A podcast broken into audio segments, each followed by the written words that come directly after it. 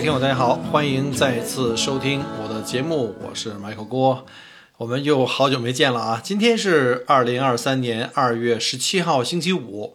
啊，其实熟悉我节目的朋友们都知道哈，我其实习惯以前都是习惯在每周五更新，但是呢，就是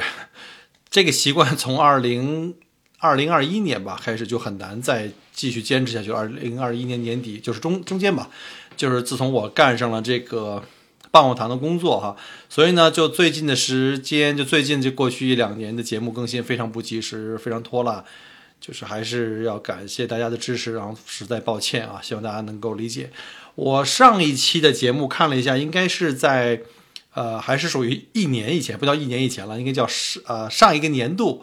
是二零二二年的十二月三十一号啊。那本来是其实非常希望在这个春节前想录一期来跟大家来呃祝福一下，就是报个新年好啊。对吧？我这人就是这么拖拉，也没办法。这个，但无论如何，这个随晚咱们必达，对吧？这祝福还是到了，这迟到的祝福，祝大家新年，就是指二零二三的这个新开年和春节。那我想怎么说呢？就是用个问句吧，大家还都好吗？啊，今天为什么有时间录节目？是因为今天赶上了墨尔本又创纪录的高温。呃，昨天呢是三十五度，结果到了三十四度多，我工地就停工了，就跑回家。但那时候已经接基本上到了快下班的时候，大概还有一两个小时，然后回家还有一些其他工作要去做，为了今天工作做准备。然后呢，今天呢，呃，早晨五点半就起来就出门了，然后因为要早一点开始干活，在温度高了，就是到了三十五度以前争取能做完。因为今天是预报是四十度，我现在看了一下。墨尔本局部地区已经超过四十度了，可能四十点几度，然后大概是一百零几，大概一百零四零五的样子，这个华氏度吧，非常非常热，好多年没这么热过了啊！我记得上一次这么热还是记得特别清楚，好像是二零一七年春节在大洋路，我记得特别清楚，我当时我在车里还拍张照片。然后那今天的话，就十一点半就到了三十四点多，三十五度不到吧。然后工地就停工了，所有人就回家了。然后呢，我想回来干嘛呢？我想赶紧回家呢，就洗涮啊，然后吃吃点这个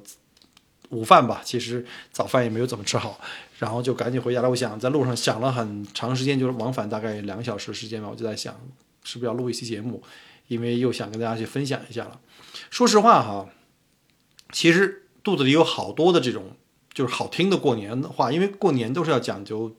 讲一些吉祥话。然后来跟大家来进行祝福，但是说实话，今年的这个情况是，我特别就是不知道一种说不出来的一种感受吧，就说不出来这种过年话，什么新春快乐，什么大吉大利啊，发大财呀，什么这那的长命百岁这种话，我觉得我真的很难，因为可能是情绪的原因嘛，在过去的几年，我们经历过这个疫情之后，然后大家经历过所有这些波荡起伏，人生的这些转变，因为。在疫情中间，不光是大家都经历了一起经历什么，像什么封城啊，什么打疫苗啊，什么这个那个的，包括阳了以后再阳康啊这样的。呃，其实我在春节前呢，也看到朋友圈有一些朋友啊，一些朋友的家人亲人就离开了，走了。所以呢，我真的当时我就我就是那段时间，我就一直感觉不到特别特别开心。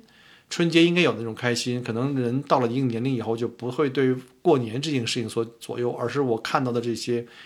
我就在想，抱歉啊，就是这些家朋友的家人，那他们在这种状态下，这个春节的气氛肯定不会特别好过。嗯，其实说白了呢，其实让我感触最深的就是让我真正嗯感触最深的一个呢，其实是一个我的一个非常。铁杆的一个，啊，也姓郭啊，是我们本家的一个听友的一个情况。他不是今年春节的事情，是在应该是在去年吧，我记错了，没记错的话应该是去年。然后呢，因为他是一个特别，就是怎么说呢，特别铁杆的粉丝了，就算让他给我节目里留言，然后呢还说了好多鼓励的话，然后呢还把我的节目。推给他的全家的家人听，包括他是他因为是退退休了已经哈，然后他包括把节目推给他的孩子和他的第三代，啊，正好呢，他们家的第三代呢是在澳洲读书啊，应应该在现在在悉尼吧。我不知道他现在还有没有听我这个节目哈。然后呢，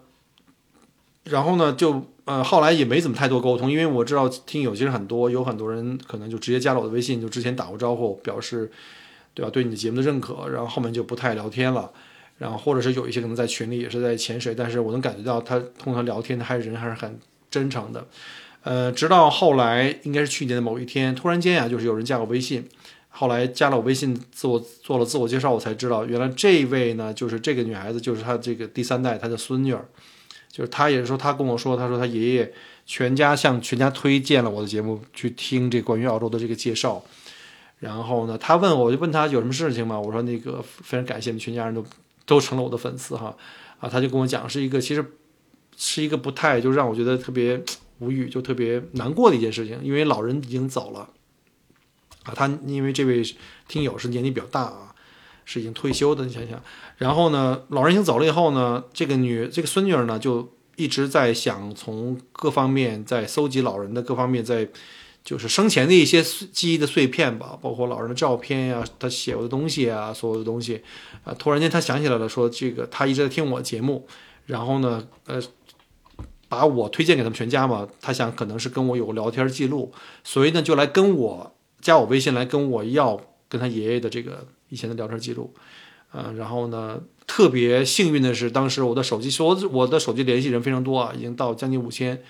嗯，但是呢，还好我跟他的聊天记录还在，我一看也就好很长时间以前的了，然后就把那聊天的内容就截屏啊，当时安卓手机可以这个滚动长长录那个视频嘛，就是那个截屏嘛，我截屏给他，然后也表示特别的无语，就是特别的无奈，一种特别无力感，反正也希望这位听友他走的时候可以非常安详吧，没有痛苦，然后呢，也希望有机会啊。就是如果有机会，我们能在天堂再相见的时候，到那时候我们能有机会再续吧。就然后就这些事情对我的影响就是触动很大，所以呢，就可能生离死别是人生中你不可能绕过去的一个话题，呃，这都很正常，但是没有必要说你只是在一个微观上可能就会。陷入一种不能自拔，或者说一种负面的情绪。但是我是在看到整个，在过去几年的疫情，尤其在开放以后，也是因为老人他们可能有很多人身体比较弱，然后呢，基础病各方面吧，然后呢，就这种情况吧。反正好吧，不能再说了，反正再说就就就危险了啊！大家都理解。那咱们就说点轻松的吧，就说，所以我就说，我这节目一开始其实应该，我想了半天，我坐在那儿。我今天是没有没，大家能听得出来，我是没有任何的底稿的，我就想写几个字的提纲，然后都想写什么东西，然后就这段怎么去跟大家打招呼这段让我想了好多，可能就有点跑题了，好吧？那我们就就别跑跑得太远了吧，我们还是回来吧。就是我其实就想利用这个这期节目来讲一下最近的自己的一些情况，然后也跟大家做一个汇报，然后也大家知道我的一个近况。然后不是消失了啊，不是消失了，只是确实是因为忙。因为大家听到我之前的节目，呃，我之前是因为在公司的一个新签的一个铁路项目上，而那个铁路项目特别紧张，因为铁路嘛，把铁轨都拆掉了。比如说沿途的好几个站台要重新扩建，然后原来是单线铁路，就是你想单线铁路的话，你很难有对开嘛，你只能在某一段铁路进站，就是火车的进站前后做这个做那个另外一个轨道。然后让对车的时候，让会车的时候，让那个其中一辆车在旁边先会车，在等待，等这辆车穿行过去后再这样从从安全和管理和各方面的话都可能不行吧。当随着这个维州人口越来越多，火车的班次也会增加，然后单轨肯定是不够的，所以他们现在开始进行各种沿途的这种铁路的这种扩容。所以我们在做这个工作就特别紧张，因为铁轨要要拆下来就重新换。然后呢，车站就全部都停，铁路等于是运就停运了。所以我们那段时间大概是三到四周的时间，呃，白天晚上都在做。当时我干了三个星期啊，大家听听前面的节目会知道特别特别辛苦，呃，每天要工作十二小时，然后呢，往返那个工地要两个小时。据说我们后面今年稍后一点，大概五月份和七月份吧，还各有两次这种经历，就是大概呃三个星期吧，然后就是把那个车站。整个全线铁路这一段的铁路又要全停，然后某几个车站同时动工，就是为了提高效率嘛。然后早晚不停，二十四小时，有白班有晚班，可能又要开始到那种生活。所以呢，我想趁现在还有时间跟大家还是先聊几句哈。然后先说说那个家里的一些一些情况，呃，大家可能知道之前老人去住了养老院，现在也适应的非常好，然后他已经非常喜欢那个地方，然后也就觉得从安全从服务上。还有就是专业性上都比家里照顾更好，他已经决定要在那儿常住。我们之前签的是一个 respite，就是那种短期的嘛，一个半月了吧，就是每两个星期每两个星期续。后来就变成了就是长期的了。然后呢，君君同学高考终于结束了，其实是从去年。对，去年呃圣诞节前就考完了，然后分数也不错，VCE 考了九十七点六分，这是我特别满意的。那当然了，我也没什么，没有什么资格满意不满意啊。按照他 自己的理解，因为他的学习我一点没上心，或者说从来没管过，就属于放羊的。啊，这个成绩说好呢还是不错的，但是也不是那种说是那种说那个什么文武状元那种啊，因为。在维州的很多学校，就有一些精英学校或者一些私校的那一些特别顶尖的，就得了九十九点九五分，就是等于是相当于是，嗯，万分之万分之五吧，前万分之五。因为这个九十七点几或九十五点几，其实它并不是一个分数啊，这是 A 塔成绩，说将你整个各个学校的高考，呃，其实不叫高考了，其实是呃高中毕业考试。然后呢，把这高中毕业考试呢作为这个各个学校这个成绩呢，然后在全体的考生的范围内做一个加权，就变成了 ATR 成绩。这 VCE 九十七点六其实就是个 ATR 成绩，就是说你在全部的全维多利亚州或者说全澳洲吧，反正都差不多的这个考生里边，你的排名是在九十七点六，应该是百分之二点四，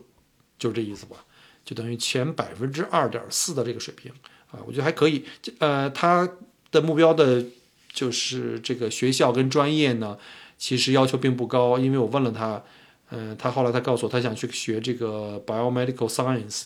然后呢，选的学校就是那个莫纳什。大家知道那个莫纳什大学在这方面还不错，我觉得也挺好的。我也没有要求人家学习怎么样。后来想想也对啊，我小的时候父母虽然要求我了，但是我从初中开始，高中开始。就报报考学校啊，志愿呀，都是自己填的，包括上大学，所以呢，家长也没什么参与。后来我想，呃，干脆就不如放羊算了。我觉得目前看也还不错。然后呢，他今天啊，今天现在还在学校，就去那个莫纳什。今天应该是莫纳什的有一个叫做 Orientation Day，就是开学第一天有一个那种就师生见面啊，我不知道啊，反正我没去，我没去。然后就是妈妈，他他妈妈今天早上给送过去，因为我要上班。然后一会儿大概四点钟下班吧，我看现在几点了？现在已经哦三点四十了，快下学了。下学了以后，他可能他要坚持自己开呃自己打车回来，不是自己坐公共汽车回来，但是他想熟悉一下这个路线，因为那个方向是往 CBD 的方向去，虽然不是很远吧，离我们家也就开车也就二十分钟，但是呢，因为每天早晚那段路可能会比较堵，他就说以后可能不想让妈妈。天天去接送他挺辛苦的，他已经十八岁了嘛，他可以自己去上下学。然后其实我也一直鼓励他，我说你也该去学习开车了。其实十六岁的时候就可以学，他当时已经学了一些交规啊，然后还找了教练，就是我们也在我们群里的那个华语的教练去练车。然后呢，呃，我有空的时候或者他妈妈有空的时候会带他去练车，因为他现在是 L 牌，L 牌叫 Learners，就是 Learners Permit，就是他有有一个学习牌，到了十八岁就可以报名去考。这个考试啊，考试了以后呢，就可以拿一个什么红 P。但是从 L 牌到红 P，你必须得练习，在路上练习这个，好像超过一百二十小时吧。但是他这孩子比较贪玩，对开车又没有没有像我当年刚学车的时候那么有兴趣啊，恨不得手痒痒啊，天天都想出去摸车。他没有，他每天就想在家里宅在家里做饭啊，看电影、玩游戏啊。我也在催他，我说你不能那个天天让妈妈、爸爸送你去上学，将来你都这么大了，对吧？你得自己学车。然后呢，他说他先考虑坐公共汽车，因为他们学校停车场也都比较满，因为学生都是大部分都是要自己开车去的。然后包括学校的教职员工人都比较多，那学校很大啊。大家知道你在 Clayton 那个莫纳什的新的校区啊。当初他为什么要选这学校？说一句就是，其实我问过他，我说你为什么要选这学校？其实呃。澳洲有很多大学都不错，像什么悉尼大学、联邦大学啊，呃，各个州立大学都不错。然后，呃，包括像这昆士兰大学医医药学方面也很牛。之前的那个什么，就是在非典期间，不是非典，就是说新冠期间嘛，他们应该是第一个破解了这个，就是把那个什么基因序列进行那个就是破解了以后，并且分享出来的。然后在这个开发这药物方面也走得比较靠前。然后莫纳什当然也不错了，但是我问他是为什么要选莫纳什，他的理由就是特别简单，我听了以后特别无语，就是因为离家近，就是因为开车过去二十分钟不用。到 CBD 的话就太痛苦了，就每天堵车，这个那个的。然后我说，你要是住 CBD，你要是在那个 CBD 那边上学的话，你可能要考虑在那边租个房子自己住了。他说不行，他还是想回家，在家里更自由、更舒服一点。哎，我想，那就那就随他去吧，反正无所谓了，自己的生活自己去选择吧。然后呢，他今年高中高考，呃，就是高中毕业考试结束以后呢，这段时间除了在家里休息，在给我们做饭，因为那段时间正好姥爷。去那个养老院嘛，然后呢，我们天天两边跑，我天天在上班，所以他就担负起了家里做饭的这个重任，也挺感谢他的。然后呢，前段时间还想自己挣点钱，又跑到外面去打工，呃，现在在 Subway 在打工。大家听过我节目的老听友知道啊，原来我开那个刚来澳洲的时候开那个 Subway，他就现在还在那家店里，但是只不过现在那个经理和店主都就不是我嘛。然后他也是又回去正经的去培训呀，开始去上班啊，自己去赚钱。前两星期好像干的还挺多的，然后每天我们还得接送。不过他开学了以后可能就不能去上那么多班了，我估计每周也就是去两次。然后呢，我就其实挣钱倒是一个其次，其实在他这个年龄，应该在他真正走上走向社会以前，应该是更多的有机会去接受社会。呃，做包括现在做义工都可以啊，做很多事情可以去让他去跟别人去沟通，去可以从工作中去做更多的历练吧。其实，呃，这对他将来找工作在澳洲也有也很有帮助。这个可能在我们华人，呃，父母或者是在华人的我们的孩子中间呢，好像并不是特别普遍，尤其是这个新移民。其实，在澳洲很多这个将来用人单位，他可能不一定会特别看你的毕业，他他也会看了毕业学校啊，你的教育背景，你的。呃，专业的水平，他其实更要看你对社会的这个反馈和你的这个参与社会生活的这个积极性，啊，哪怕你不是去真正去打工为了挣钱，哪怕是一些义工，他们也会去重点去考虑这方面。好了，基本上俊的情况就是这样。当然，也有人跟我问过啊，我们的听友，包括群里的人也聊过，说看看能不能把俊俊拉过来录一期节目。哎，他们两个人就是我们家这两位都是社交障碍综合症吧？这个，但他们俩不愿意，就他们愿意跟我说话没问题，但是他一想去录节目，别人会听，就好，就非常非常抵触。已经很长时间了，很多年以前我就跟他们说过，我说要不然录一期节目。当然，俊俊还小，他就不想做，我也不能强迫他，所以呢，呃，就随缘吧，随缘吧。喝一口水啊，不好意思。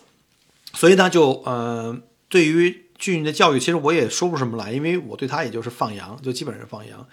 嗯，他考上，包括考考考上这个精英学校，也都是他自己完全自己在在弄，我也没有任何的什么像国内父女父母那样鸡娃。那鸡娃节目咱们原来讲过了，就不再说了吧。我觉得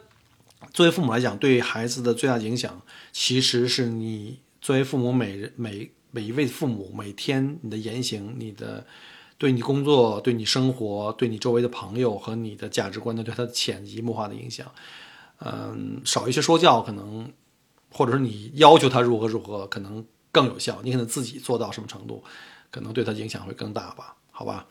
然后那个终于啊，终于就是我们那个铁路的项目呢就结束了三个多星期，然后之后呢就，嗯。铁路还有白班，但是就没有那么多人。我们那时候白班可能三十个人、三十五个人，晚上也得有三十个人。我还去被派去另外一个小的车站，大概七八个人的小车站做了几天的那个 team lead。我就觉得，哎呀，做做 TL 其实挺累的，因为你碰到的人啊，碰到听话的和懂事儿的、有职业操守的还好，就上碰上那个特别特别无语的，你也是真的是真是。所以我不想做，虽然能多挣一点点钱，但是没有意义，因为。你做铁路项目已经挣了很多钱了，然后再挣再多也全都是交税，所以呢，就后来就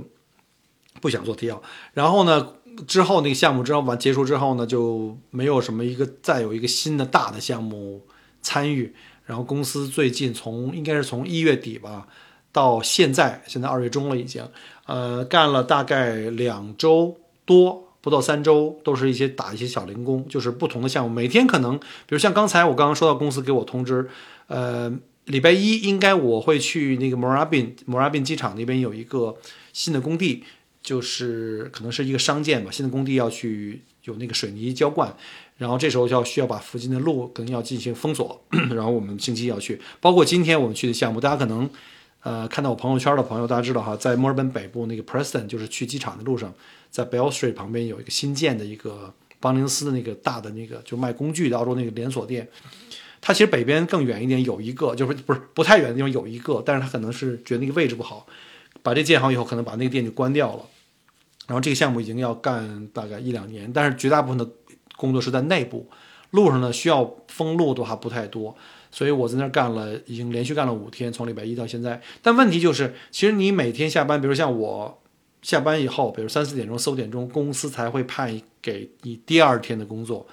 呃，严格上说，我都不知道。虽然我知道这个项目还没结束，但是我都不知道第二天公司会不会派我回到 Preston 这个保宁斯的项目，并不是说我一我特别喜欢这个活儿，我特别希望来或者这个钱挣得多，而是说。他这个 cash 的工作性质就是你有可能是那种叫我们叫万金油，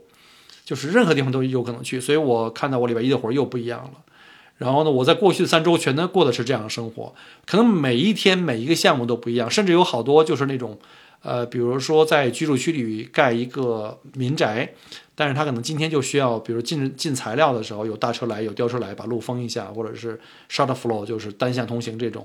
那可能就需要干得很短，那车了一来卸货完就走了。大概我干的最短的一个前段时间是一个小时，一个小时多一点。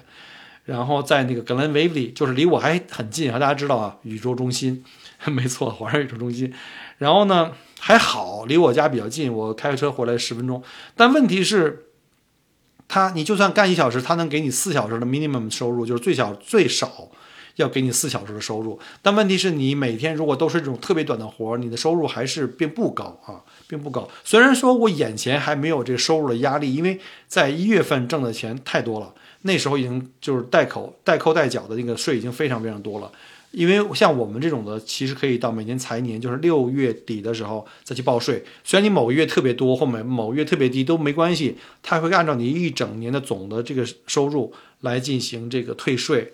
所以我知道我那时候挣得多，我现在挣少点，我心里是平衡的。我我会我觉得也 OK，但是就是说你一直在一个不安定中，你不知道未来一个月、两个月，甚至一个季度、半年会不会都这样，会不会都是特别忙的那种，像那个铁路的活，或者会不会是都是这种都是特别短的活，四五个小时这种的。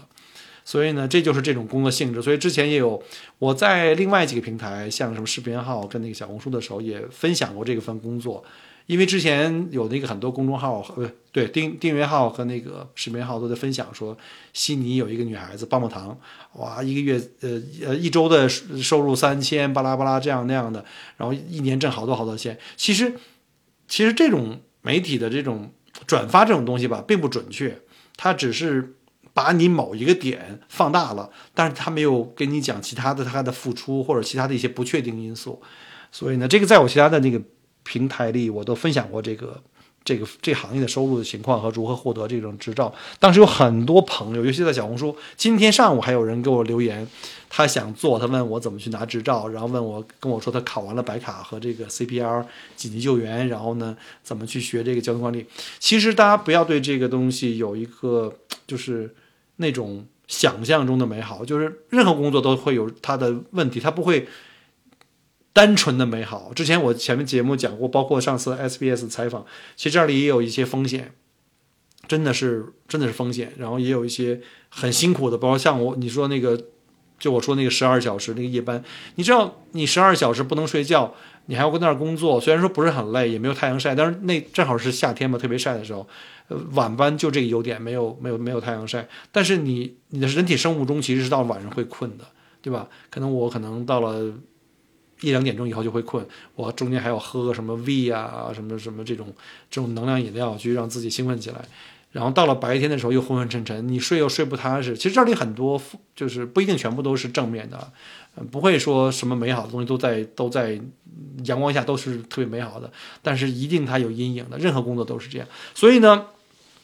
呃，这一段时间大家也会看到哈，包括像各个媒体都在讲，现在国内的这个护照也放开了，然后呢，很多人排队，上海据说什么多少人，三十八万人在在申请那个申领新护照吧，然后很多人在办出境游签证也是特别特别多的量，然后要等很久，然后看来这个出境游可能要恢复，所以有很多人就跟我聊天说，这个 Michael 你要不要考虑重回这个旅游市场？呃，其实说白了哈，我对旅游还是特别的喜欢，毕竟是激情所在。然后呢，我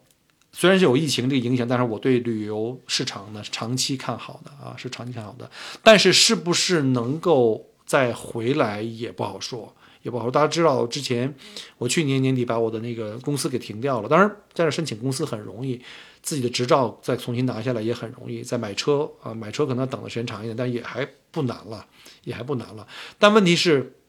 有很多其他的因素啊。我可能在群里或在私下，在跟某些我们的听友在聊天的时候也聊过，就是不是像大家想象那么简单，就是人开始往这边澳洲来了，就会你就很快就会进入到这个状态。因为我要重新去做推广，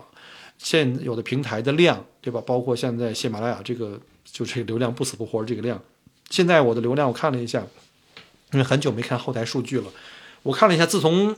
那个应该是二一年初吧，还是二零年底忘了。就从自从那个被限流、被雪藏以来，我的现在流量可能是以前的大概五分之一，啊，就是五分之一的流量。大家想象一下，而且你要考虑一个一个自然增长，而你现在一直是停顿嘛，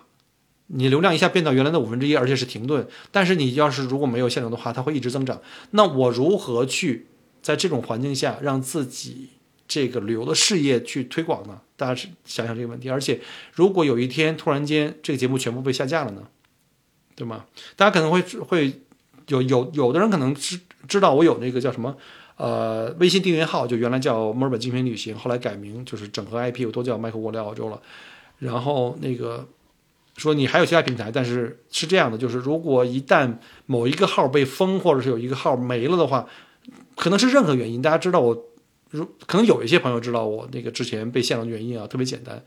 我这儿就不说了，反正哎没什么意思，好吧，就没没什么意思，就不说了。然后就我是说这种风险在，就是有可能因为任何一个你想不到的地方，可能节目就就没了。所以你全部的投入，包包括像这个节目，我做了四五年以后，它是我的心血的一部分，对吧？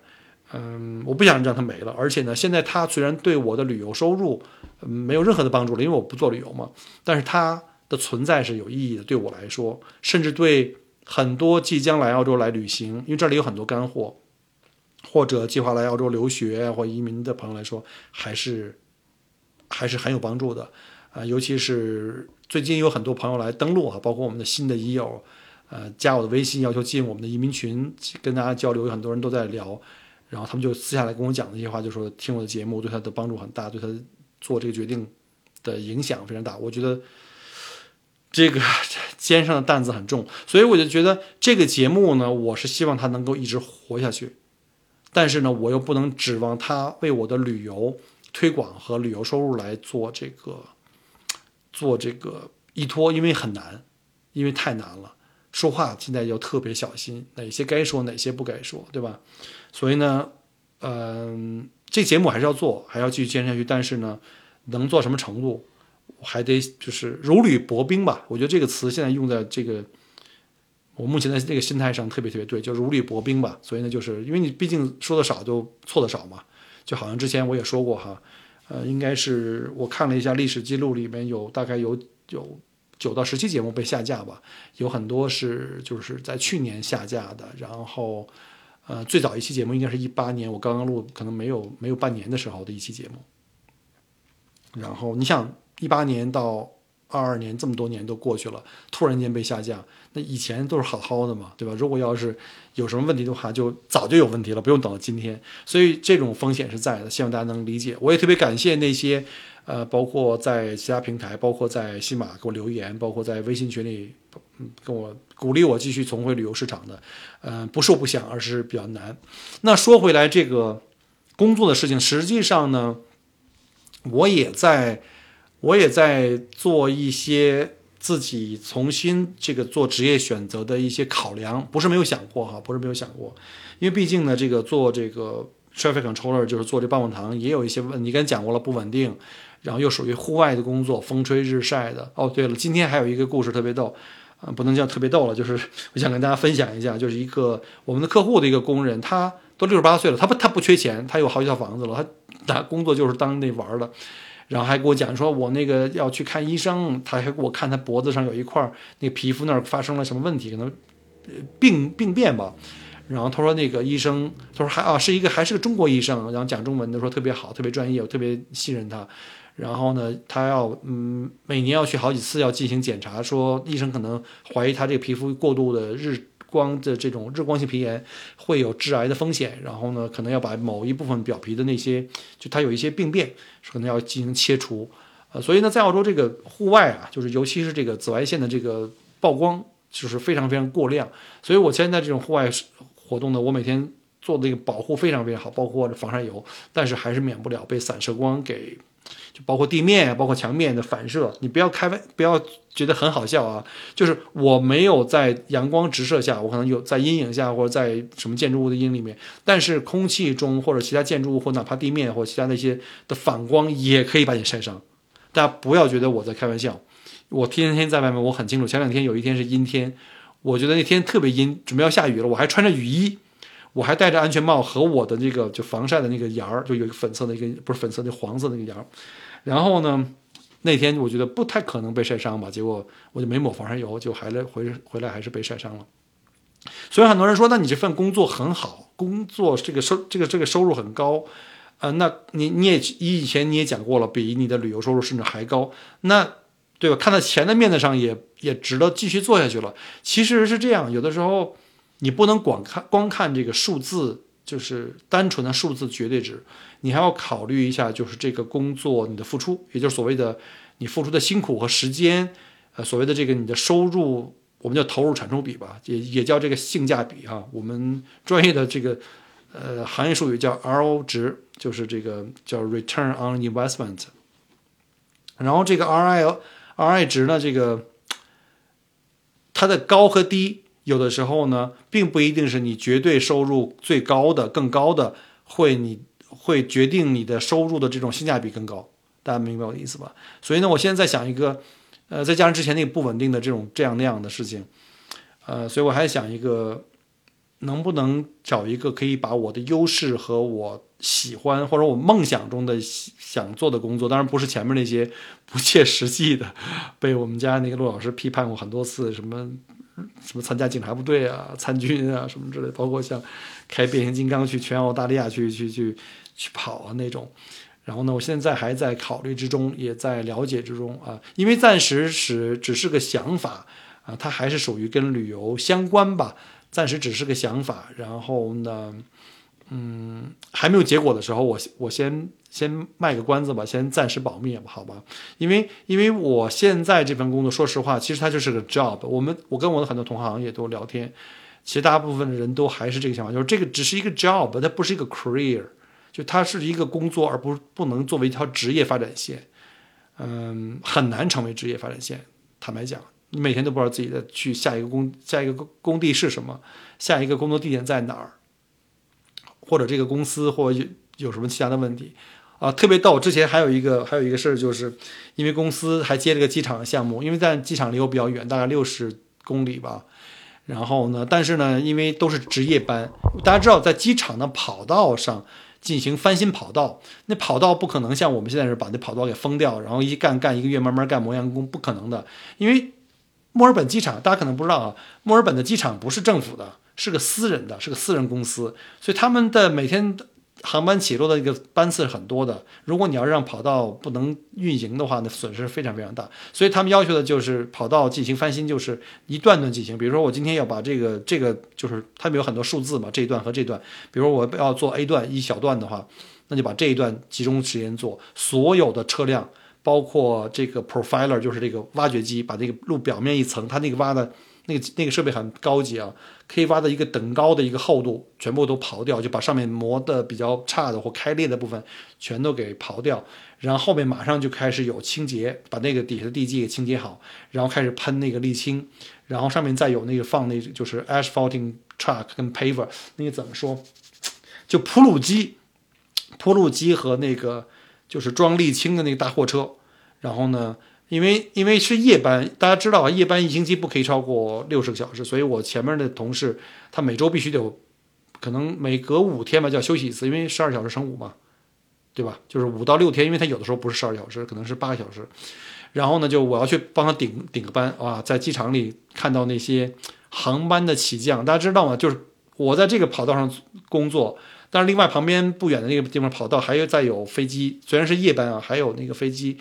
在起飞降落。那天好像我第一晚就看到那个我们的东航的航班在那起降啊，当时我看了，我特别的突然有一种想家了，你知道吗？哎呀，我特想喊一声师傅，疼疼我，突然间就想回家了。然后那个机场的项目呢，干了几几天，就相当于给那个同事接短儿吧，因为他不能连续超过六十小时。然后那个也在这段时间的工作，反正有各种各样的变化。然后呢，一直在思考自己的这个下一步的职业发展方向吧。然后考虑一个，一个是收入的性价比，就是你付出的东西跟你的收入。当然，你付出的特别特别多，你收入也很高，但是没问题。但是如果你付出特别多，你付出的并不是很多，但收入也不错呢，对吧？而而且如果这个是一个职业发展线的话呢，我觉得我还是想想考虑一个，考虑一个有这个 career develop 叫 career development path 这么一个职业发展的这么一个道路吧。嗯，而且。当你有了这个想法以后，当你有了一个又想往前 move on 的这种想法以后，你会觉得特别 有激情，特别有动力，又开始去投入到一段新的学习。呃，我曾经说过那一句话，就是我特别相信这句话，就是嗯，只要你还有对外界抱有好奇心，对世界抱有好奇心，还有学习的热情和坚持的话呢，你就永远不会老。嗯，我还是一直相信这句话，所以呢，我还想自己再给自己一个新的一个学习跟上升的机会。呃，虽然现在还暂时保密，但是我相信吧，我相信如果运气好，上帝保佑吧，如果要能有了一个好的结果的话，现在已经开始在慢慢在实施，一步一步慢慢走，但是会时间比较久，半年一年。有如果有一个好的结果的话，我会尽快来跟大家汇报，好吧？到那时候会一个全新的面貌，再跟大家来录一期节目吧。好了，那就现在就节目基本上就讲了这么多吧。最近期的一些情况跟大家做了个介绍。这期讲的没有逻辑啊，这个语无伦次，因为没有这个讲稿。喝口水。呃，再回来说说二零二三吧，因为新的一年现在都已经二月份了啊，这个这个节目太迟了。二零二年的一些。嗯，我的期望吧，希望其实特别特别多，什么希望一个小目标之类的，但你得能实现，对吧？或者说叫目标吧，目标可能更加的切合实际，尤其是这个在未来一年的目标就容易落地。嗯，首先祈祷全球的疫情彻底的、根本的、完全的恢复到以前正常生活，大家就可以重拾生活的。这个美好和正常状态，然后另外一个就是希望这个俄乌战争尽快结束，对吧？还给俄罗斯和乌克兰人民自由，然后和幸福，希望他们能够从战火中呢尽快重建自己的生活吧。嗯，听起来比较虚，但是这是我真的想法。然后呢，再有就是针对我自己，已经你看今年是二零二三年，我上一次回国是二零一八年，应该九月份吧。我就是看现在目前航班的状态跟两岸。交流的这个情况，就是这个这多边的这种交流航班的这种情况的话，我希望今年能够回国。如果顺利的话，我还是希望在北京最美的季节就是秋天。然后呢，嗯，除了跟家里人团聚以外，我也想利用这个机会能够到处去看看，在全国一些我特别想去的一些城市去转转，因为毕竟很多年了。然后，如果有机会的话，当然也希望跟在各地的听友小伙伴们可以就近的约起来啊，大家可以聊聊天、吃吃饭，然后呢畅聊一下，嗯，任何话题吧，无所谓。但现在因为现在时间不定，现在也不好这么早说，咱们可以在，呃，基本上航班我都已经定了，基本上我的工作安排都差不多了，然后我再跟大家来公布吧，到时候我们就看缘分，好吧。然后国内 之前一九年的那几个群，那几个本来是要听友线下见面的那个几个地区群，又可以慢慢的可以活跃起来啊。我们慢慢就开始约起来，好吧？然后呢，刚才说了自己的工作的一个新的期望。不对啊，对，应该是严格的说，应该是对自己的事业的一个期望，希望在二零二三年自己的这个想象中的这个事业能够有一个新的发展，也算给自己立一个小目标。然后再有就是个人爱好啦，包括像旅游，我我还是希望，就像一九年我最开始年初的时候就说，想给自己十年时间，就是所谓的这个去看看世界，所以我还要重启这个旅游年啊，那么多的清单，就是我的旅游清单还特别特别多，我希望抓紧时间，在有生之年还要多看看世界，像今年被取消的新西兰，还有像一直梦寐以求的斐济啊，要去那边潜水啊，去玩。然后呢，还有一些地方想去重新再玩一下，以前去过，可能刚来澳洲的时候，比如像什么塔岛啊，包括像南澳啊，嗯，南澳再再去的话，一定要绕过这个海湾去到林肯港。然后呢，还有就像西澳啊，西澳北部和南部还有很大一片这个处女地还没有这个涉足过啊，包括像北领地卡卡杜国家公园啊，包括到像那个凯瑟琳峡谷什么所有这些地方。之前规划了，但是一直没有形成啊。包括像我最想再去一趟的日本，想去日本洗温泉，想去日本再去多去几趟吧。日本是到目前为止我所有去过的国家里面，日本可能是我目前就是唯一一个你在坐上返程飞机以后就觉得时间过得很很快就结束了，就特别想马上再安排回头去再去旅行的一个国家。然后呢？很多地方我都想去，然后呢，另外呢，也想呢能有更多的时间去，嗯，完善自己的一些业余的爱好，包括像我的运动射击已经荒废了很久，然后我的九毫米还没有拿下 PTA，就是还没有拿下那个持枪的那个，呃，不是，我可以去打，但是还没有拿到自己的 PTA，就是呃许可证，就去买自己的九毫米，因为呃疫情。就不能打嘛？这个也是客观原因。然后另外一个那个 LRD 就是我们的维州的警察局就管理枪械的这个部门呢，把严把那个入门的门槛又增加了，又提高了一大块。原来是双手持枪，现在是必须双手单手持枪去去通过他的那个考试，就是单手十发子弹全部上靶，二十五米。原来是双手，哎，这个就比较麻烦啊。好吧，然后呢？嗯，拿到我自己的九毫米 PTA 以后，参加 IPIC，呃，可能不玩的人可能不了解啊，可能喜欢玩枪的小伙伴，尤其是可能男性的多一点吧。对射击感兴趣的，如果有兴趣的，我们也可以线下去交流。我的微信那个视频号里也有一些介绍。然后，如果您是澳洲的或海外的一些就是喜欢射击运动的小朋友，就是小伙伴们，同也欢迎你们那个加入我的这个。听友群或友群，我们还有一个就是华人的射击的一个爱好的一个就是互动群，当然是目前只是在墨尔本，因为认识的朋友都是在枪会认识的，我们都是在枪会射击的时候认识这些朋友，希望也能够把这个爱好今年能够重拾，并且如愿拿到我的九毫米吧，好吧，我的 CZ 七五还好吗？我的贝雷塔九二还好吗？等着我。只能是这样了，好吧？啊，那时间关系呢，今天节目就讲到这儿吧，因为托托拉讲了四十分钟了。然后呢，在节目结束之前，还是老规矩啊，就是如果您喜欢我的节目，然后呢，然后觉得对您有帮助，然后也有其他的朋友可能会同样有这样的感受，那我希望您能够把节目呢点赞，嗯。关注和转发，好吧。除了这个喜马平台以外呢，目前我在自己没事儿分享的，还有就是像小红书视频号，视频号里有三个，对吧？麦口锅在澳洲，还有一个在是麦口锅聊澳洲，还有一个在音乐里漫步。但是更新比较佛系啊，大家可能会看我就偶尔更新一下，